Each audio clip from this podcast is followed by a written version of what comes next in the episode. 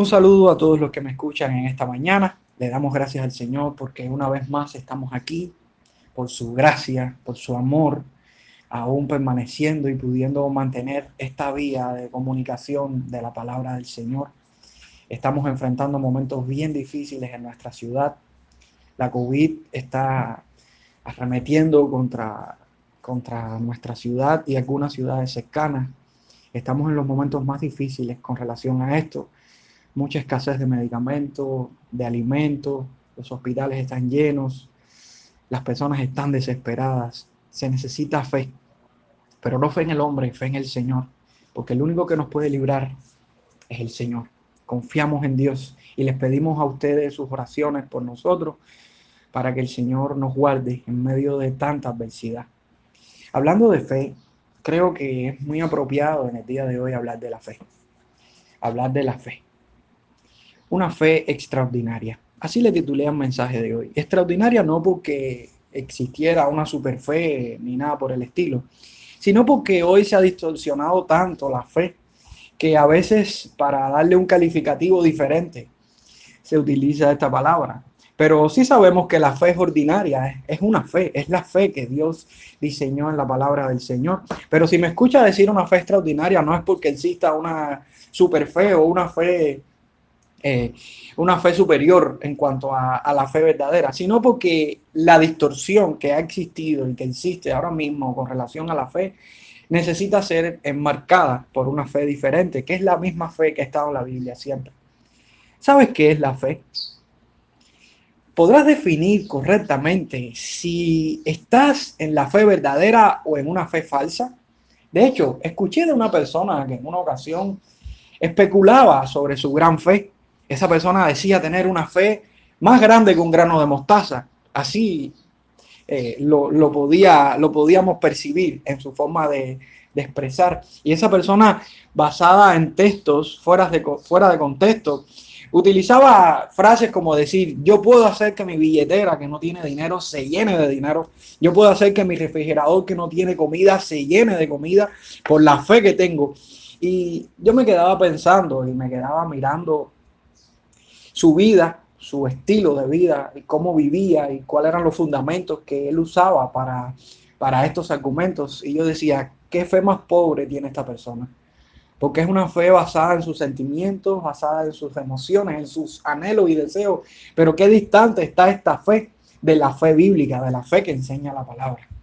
Hay personas que tienen la fe más grande que un grano de mostaza, pero su fe no alcanza para hacer la voluntad de Dios ni para vivir para Dios. Amados hermanos, qué tristeza saber cómo hoy el mundo evangélico ha distorsionado la fe bíblica por tantas eh, suposiciones, tantas conjeturas tan distorsionadas que a veces hablar de la fe en medios cristianos eh, nos, nos cuesta trabajo hay personas que aún nos han catalogado a muchos de nosotros como personas faltas de fe, porque somos realistas, porque somos objetivos a la palabra del Señor y no vivimos esa, esa supuesta fantasía que muchos tienen a, la hora de hablar y expresarse.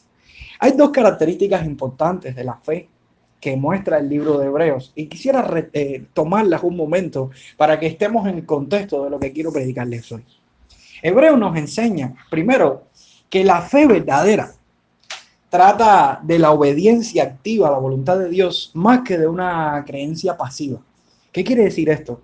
Que nuestras creencias se deben convertir en acciones. Una persona que dice tener fe, si no obra, no tiene la fe verdadera. La fe verdadera eh, enmarca obras incluidas a ella. Si nosotros decimos creer algo y no vivimos, eh, con relación a eso que decimos creer, nosotros no estamos demostrando que esa creencia que tenemos es verdadera.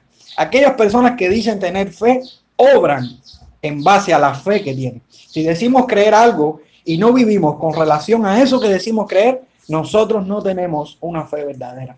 También el libro de Hebreos nos enseña que la fe verdadera acepta como cierto lo que Dios ha revelado y descansa en sus promesas. ¿Qué quiere decir esto? Que nuestras acciones deben estar basadas en el deseo de Dios y no en nuestro propio deseo. Les pongo el ejemplo. Esta persona que les comenté al principio que decía llenar su cartera, llenar su refrigerador, decía tener una gran fe, pero esa fe no estaba cimentada en las promesas de Dios, en la palabra de Dios, sino en su propio deseo o en su satisfacción personal. Y sabe Dios si en su orgullo y en su vanidad para especular sobre una espiritualidad superior a otros. La fe verdadera está cimentada en lo que Dios dijo, en lo que Dios estableció en lo que Dios definió para nosotros. Nosotros podemos decir que tenemos fe en Dios, pero esa fe debe estar cimentada en la palabra del Señor. Lo que Dios dijo que se hará es en lo que nosotros debemos confiar. Y nuestra fe debe estar cimentada en lo que Dios dijo. A modo de resumen, decir que estamos en la fe verdadera es decir que lo que creemos lo ponemos por obra, que vivimos tal y como creemos o que caminamos en base a lo que creemos. Pero también significa que lo que creemos y lo que asumimos en nuestra vida es lo que Dios define. Por lo que oramos, por lo que andamos y vivimos, es por lo que Dios define en su palabra. Aquellos que dicen tener fe deben confiar en lo que Dios dice por encima de lo que ellos están viendo. Podremos encontrar en momentos determinados personas que tienen una fe verdadera, pero necesariamente no van a ver resultados de su fe. Sin embargo, confían en la palabra del Señor porque creen que es fiel, porque creen que se cumplirá. Y esa fe es considerada como una fe verdadera según los términos bíblicos. ¿No ha escuchado de personas que han muerto sin ver los resultados de su fe en el Señor? Sin embargo, eso no define que no tengan una fe verdadera, al contrario, porque la fe verdadera de esos hombres y esas mujeres descansaba en lo que Dios dijo y en lo que Dios cumplirá en su tiempo. ¿Cuántos han muerto esperando la venida del Señor y no la han visto? Sin embargo, su fe no era falsa, era una fe verdadera porque descansaba en lo que Dios prometió. ¿Existirán personas que puedan vivir a la luz de esta fe verdadera? ¿Cómo evaluarías tu fe a la luz de esta verdad? Hoy quiero hablarles de un hombre un hombre que tuvo una fe, una fe sencilla, una fe ordinaria, pero para muchos hoy se considera una fe extraordinaria, algo, algo a lo que deberíamos todos los cristianos tener. Y es de Moisés. Moisés está en la lista de los hombres de fe que cuenta el libro de Hebreos en el capítulo 11. Y vamos a estar leyendo hoy el capítulo 11, versículos 24 y 29 sobre la vida de Moisés y la, la, interpretación que le da el libro de Hebreos a la fe que tuvo Moisés. Y sería muy bueno que comprendiéramos y viviéramos a la luz de estas verdades. Dice la palabra del Señor en Hebreos 11, del 24 al 29. Por la fe Moisés, hecho ya grande, rehusó llamarse hijo de la hija de Faraón escogiendo antes ser maltratado con el pueblo de Dios que gozar de los deleites temporales del pecado, teniendo por mayores riquezas el vituperio de Cristo que los tesoros de los egipcios, porque tenía puesta la mirada en el galardón. Por la fe dejó a Egipto, no temiendo la ira del rey, porque se sostuvo como viendo al invisible. Por la fe celebró la Pascua y la aspersión de la sangre, para que el que destruía a los primogénitos no los tocase a ellos por la fe pasaron el mar rojo como por tierra seca e intentando los egipcios hacer lo mismo, fueron ahogados. Moisés era un hombre que demostraba el valor extraordinario de su fe.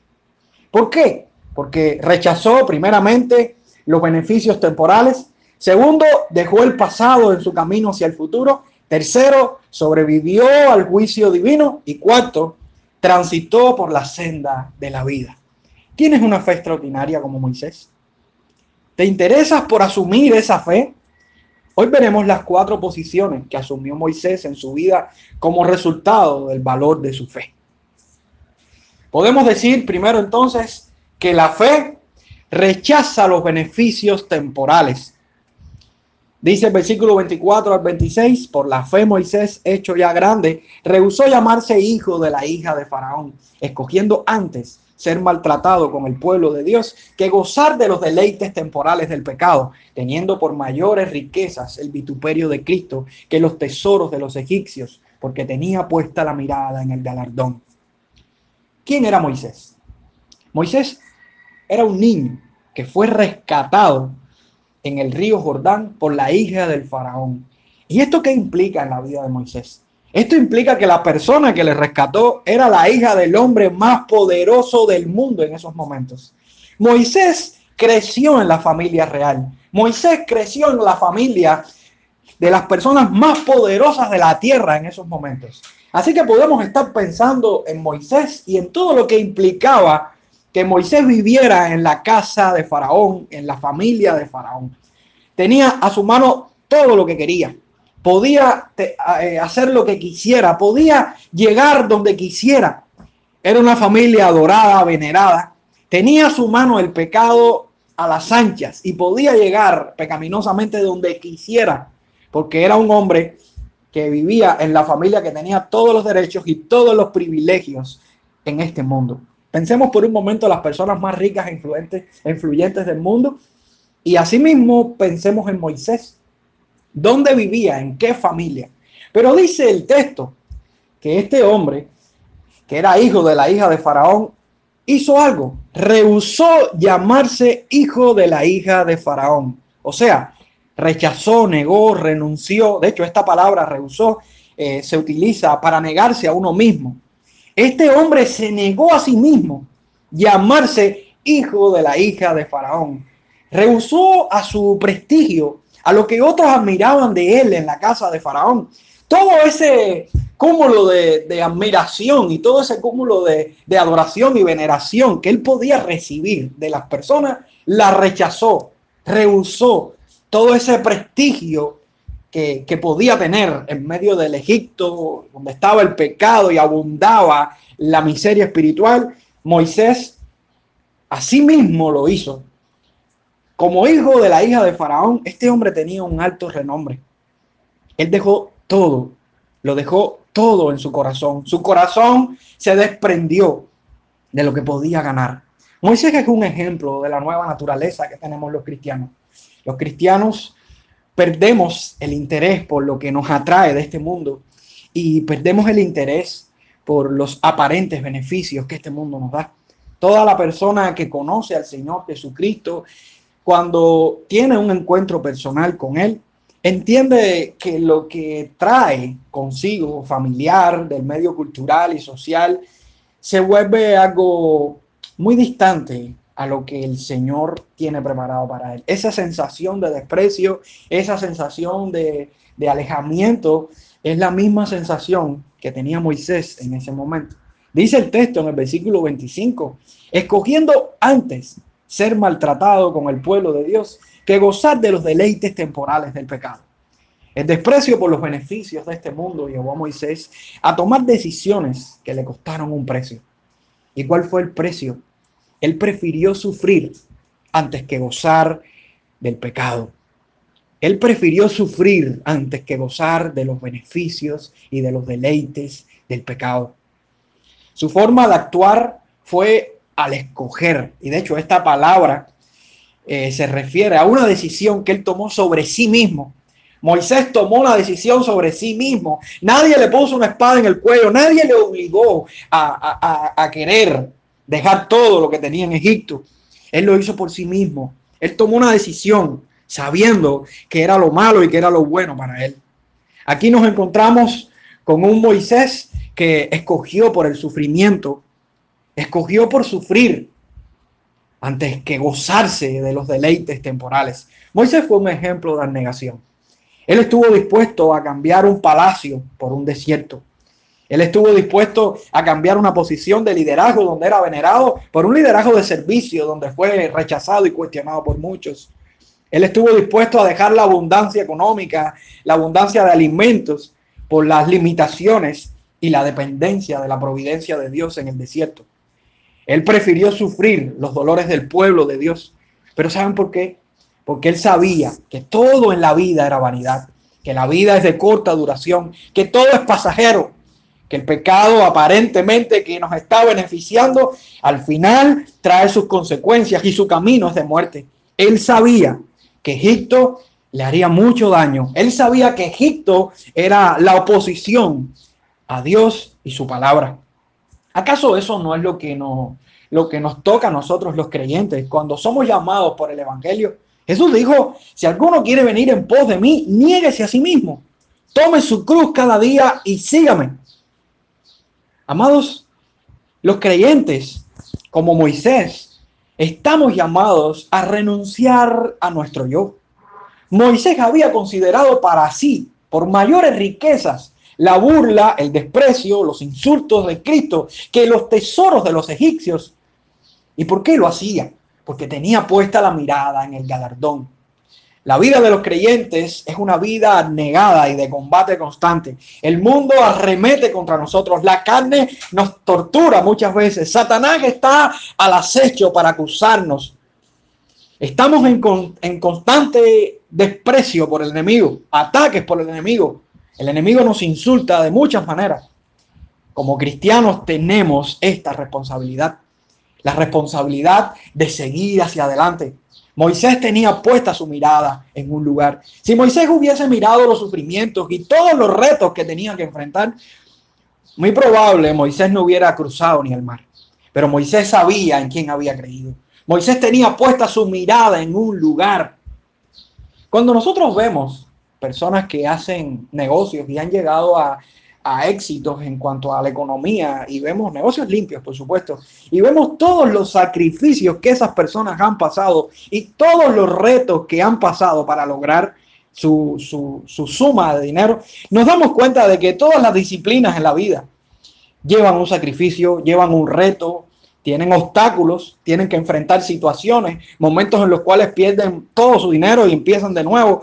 Así lo vemos en la música, como el sacrificio de un músico eh, debe enfrentarse a, muchas cosas para lograr llegar a, a una meta. Lo vemos en el deporte, lo vemos en cualquier área de la vida. Todas las personas que triunfan en diferentes disciplinas han tenido que enfrentar situaciones adversas. De esta misma manera, la vida cristiana es. La vida cristiana es una vida de constante sacrificio. Tenemos que enfrentarnos a los insultos, a los desprecios, a las burlas, a la manera de malinterpretación de este mundo sobre nosotros. Es parte del proceso. Pero Moisés tenía su mirada puesta en un lugar. Y yo creo que esto es algo que nos debe consolar. ¿A quién estamos mirando? ¿A quién estamos dirigiendo nuestras miradas? ¿Sabes por qué tantas veces nos perdemos en el camino? Porque nuestras miradas están puestas en todo lo que nos rodea, en todo lo que nos, lo que nos, eh, lo que nos trae Egipto para entretenernos y conquistar nuestra aspiración por la verdad. Tenemos que entender en qué Moisés tenía puesta su mirada. Su mirada estaba puesta en el galardón. De hecho, la forma en la que está escrita esta frase nos da la idea de que la mirada que tenía Moisés no era una mirada intermitente, no era una mirada sin propósito, era una mirada profunda, una mirada atenta. Moisés tenía su mirada puesta fija en un lugar y ese era su objetivo y caminaba en base a ese objetivo y sabía que todos los obstáculos que se interpusieran en su camino tendrían que ser rechazados. De esa manera, los creyentes podemos entender que nuestra fe, si es una fe verdadera, rechaza los beneficios temporales. ¿Estás dispuesto a seguir en fe al Señor? Pues entonces rehúsa de tus beneficios temporales. Escoge sufrir antes que gozar del pecado. Escoge por el vituperio antes que por los tesoros de este mundo. Moisés no fue el único que rechazó sus beneficios temporales. Nuestro Señor Jesucristo nuestro Señor Jesucristo rehusó de sus beneficios. Él, siendo Dios, escogió por amor a nosotros hacerse hombre y fue a la muerte de cruz como un esclavo. De hecho, cuando vemos a Jesús en el desierto y vemos las tentaciones de Satanás sobre él, vemos cómo Satanás quería ahorrarle tiempo y trabajo a Jesús con el fin, por supuesto, de que no cumpliera el plan por el cual él vino a esta tierra. Pero el Señor Jesús tenía la mirada puesta en el galardón. El Señor Jesús sabía la meta con la que había venido a esta tierra. El Señor Jesús cumplió la palabra del Padre y llegó a la cruz. Fue a la cruz. Fue por el camino difícil, por el camino del sufrimiento, por el camino de, la, de la tortura, de los desprecios y de las burlas, pero al final triunfó porque su meta estaba puesta en la salvación de los hombres. Todo lo hizo por amor. Todo lo hizo por amor. ¿Qué nos atrapa de este mundo? ¿Qué nos atrapa de este mundo? La segunda posición que aprendemos de la fe de Moisés es que la fe verdadera deja el pasado y camina hacia el futuro. Dice el texto en el versículo 27, por la fe dejó a Egipto, no temiendo la ira del rey, porque se sostuvo como viendo al invisible. Pensemos en un viajero, alguien que toma su mochila y sale de su casa para nunca regresar. Dice el texto, dejó Egipto. De hecho, la palabra dejó significa dejar atrás. Es darle la espalda totalmente a lo que está detrás en este sentido. Moisés le dio la espalda a Egipto y por supuesto Egipto, la vida de pecado, el mundo, todo lo que representa Egipto. De esta misma manera los creyentes entendemos que Egipto se vuelve despreciable para nosotros. Un verdadero creyente, alguien que tiene una fe verdadera, es alguien que toma decisiones radicales en cuanto a la vida pecaminosa decisiones radicales como Moisés las tomó. Moisés dejó Egipto, le dio la espalda a Egipto, aún sin temer a la furia del rey. Y pensemos por un momento, el rey quién era y a lo que Moisés estaba enfrentando cuando estaba tomando la decisión de irse con el pueblo de Dios. Hermanos, estamos hablando del hombre más poderoso de la tierra, con el ejército más poderoso de la tierra, con la astucia malévola más grande que podía haber en esos momentos y con toda la influencia para desaparecer a Moisés y al pueblo de Israel. Sin embargo, vemos que Moisés no temió a la furia, a la furia del rey. ¿Y saben por qué? ¿Saben por qué Moisés sobrepasó sus temores? ¿Cuáles fueron sus motivaciones? ¿Cuál fue su impulso? Porque se sostuvo como viendo al invisible. Él vivía de tal manera, como si estuviera viendo al invisible. Él se sostuvo, él persistió con poder, él fue fuerte, él tuvo firmeza en cuanto a su visión, en cuanto a lo que él creía, al Dios que él conocía, como viendo al invisible. De hecho, esto significa discernir claramente, fijarse bien, experimentar. Él vivía en una relación estrecha con el Señor. ¿No ven esta aparente eh, esta aparente ironía. ¿Cómo alguien puede vivir de tal manera como si estuviera algo invisible? Eh, lo invisible no se ve. Y aquí estamos viendo estas palabras que está usando el escritor, porque la imagen que está mostrando el escritor en este texto es el atributo de Dios que es invisible. El Dios invisible que habita en luz inaccesible se da a conocer solo a quien, a quien Él quiere se da a conocer, eh, a conocer solo a quienes él conoce. Moisés gozó de una relación personal con Dios. Él supo vivir por sus propósitos, él supo vivir por sus promesas, él supo vivir para sus promesas y para su palabra, de tal manera que dejó todo atrás.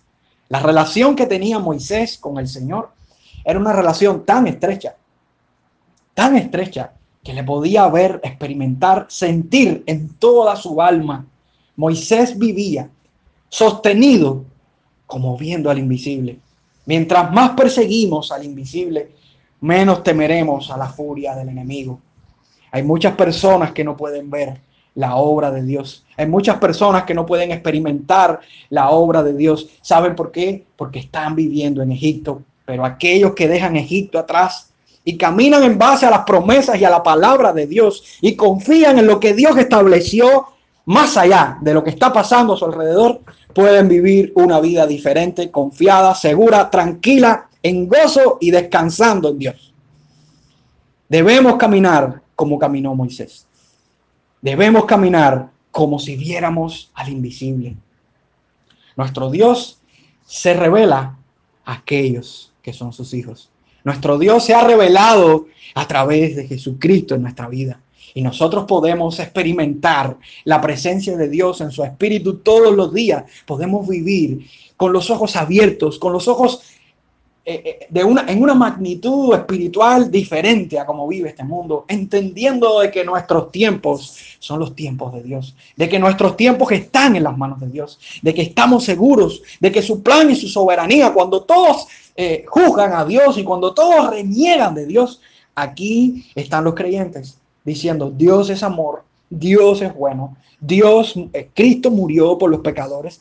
¿Cómo podemos entender esto? ¿Cómo podemos entender? solamente porque estamos en Él, solamente porque su Espíritu habita en nosotros, solamente porque seguimos al Dios invisible, al que nadie puede ver, nosotros lo experimentamos con nuestra propia vida, como Moisés lo hizo.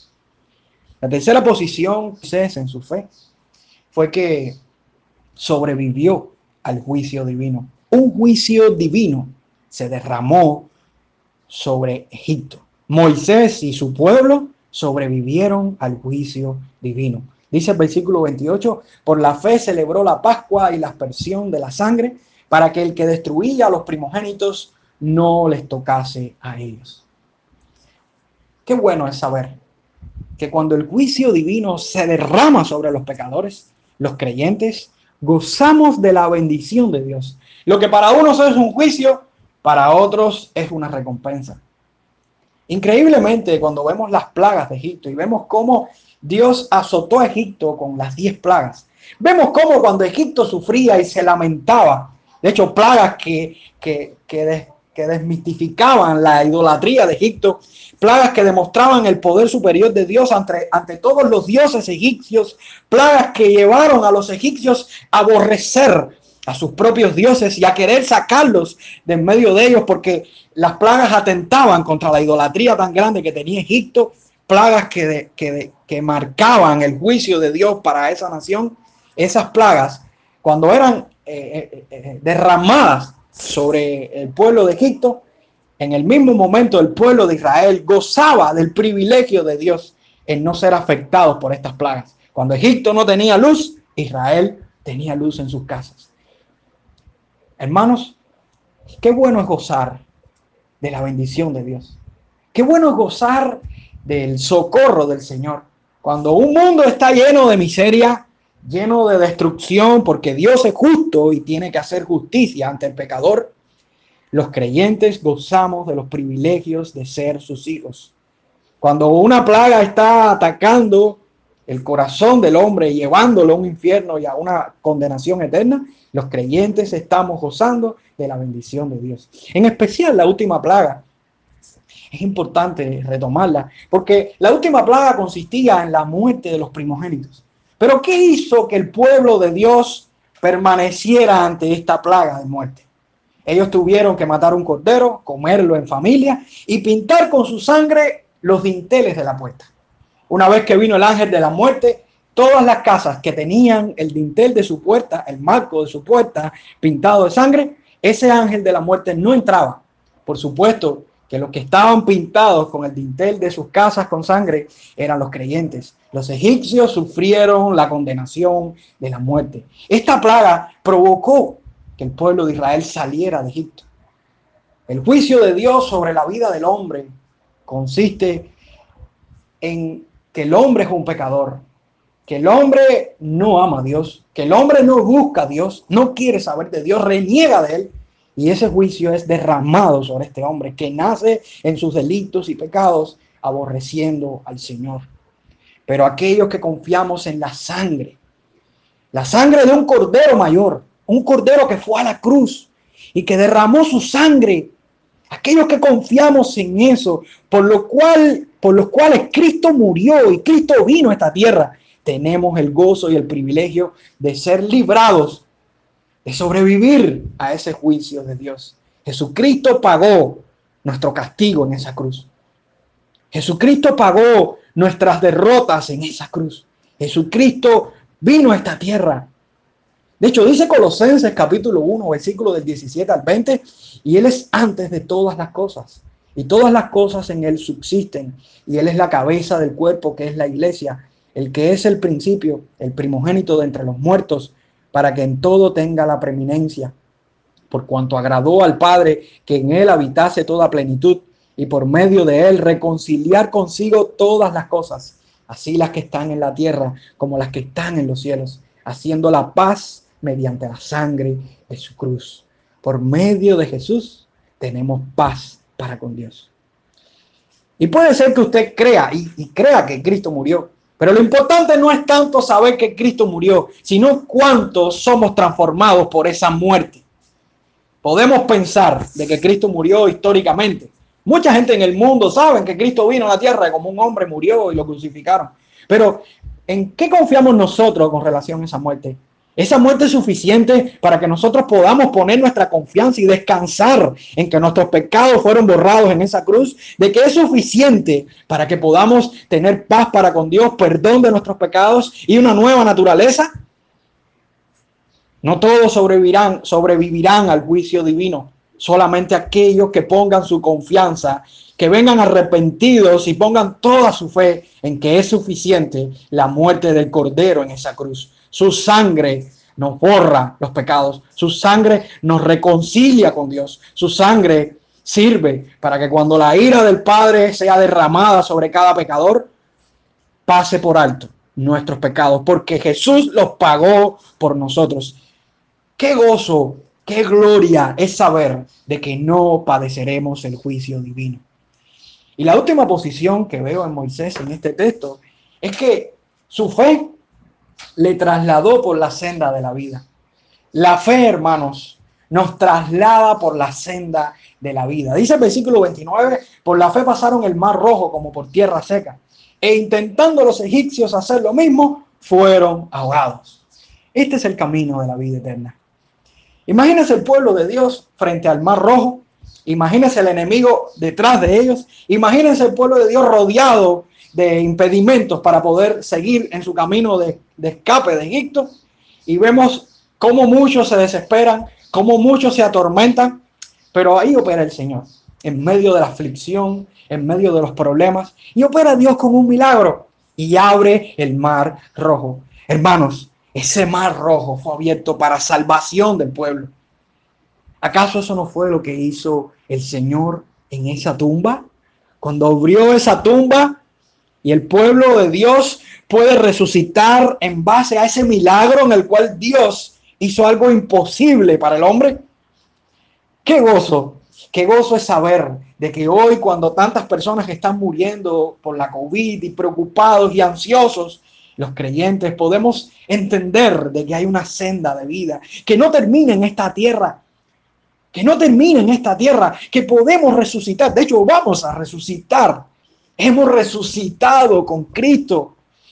Hemos resucitado y nuestra vida está en sus manos. Qué gozo es poder saber de que estamos en la senda de vida, en el camino de vida, en el camino de la salvación, que solamente fue por un puro milagro de Dios, el mismo poder que abrió el mar rojo, es el mismo poder que resucitó a Cristo de la muerte y es el mismo poder que nos salvó, que nos regeneró, que nos conquistó, que nos hizo cristianos y que nos va a llevar a glorificarnos en Dios, que nos va a llevar hasta el final. Qué gozo que nuestra vida gira en torno al poder de Dios, ese poder que nos lleva por la senda de la vida. Este es el camino donde los cristianos son resguardados donde la providencia del Señor nos protege, donde podemos cumplir sus planes sobre la palabra que Dios nos dio. Ellos pasaron, dice la Biblia, como por tierra seca por el medio del mar. ¿Qué habrán visto ellos cuando pasaron por ese lugar? ¿Qué habrán visto ellos? Y es lo contrario a lo que padeció los egipcios cuando les perseguían.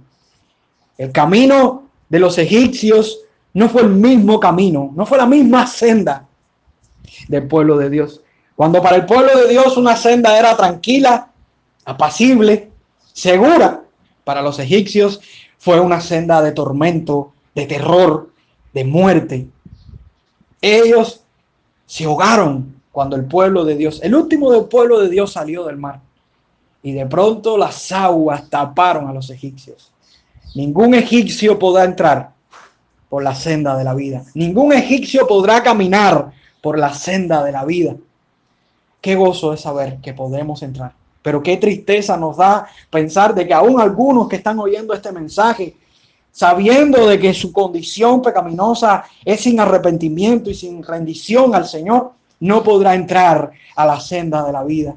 O si me estás escuchando en estos momentos y no eres creyente, si me estás escuchando y estás viviendo una vida pecaminosa, sin arrepentimiento, sin conocer al Señor, te digo, levántate, porque la Biblia es clara cuando dice que ni los borrachos, ni los homosexuales, ni los fornicarios, ni los adúlteros, ni los mentirosos, ni los que se echan con varones, no entrarán en el reino de los cielos. Al reino de los cielos solamente entra aquel que entra por la senda de la vida.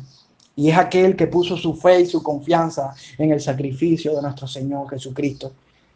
Si me estás escuchando y no eres cristiano en estos momentos, arrepiéntete de tus pecados. Dale la espalda a Egipto. Ven a los pies de Cristo y rinde tu voluntad al Señor. ¿Quieres tener una fe? Una fe ordinaria. Una fe diferente a lo que muchos tienen. Una fe que te hace mirar el pasado con desprecio. Una fe que te hace mirar el futuro con gozo. Una fe que te hace estar confiado y cimentado en la palabra del Señor. Una fe que te hace confiar en las promesas de Dios cuando todo el mundo está desesperado. Una fe que va más allá de la vida natural que tienen los hombres porque confía en la eternidad.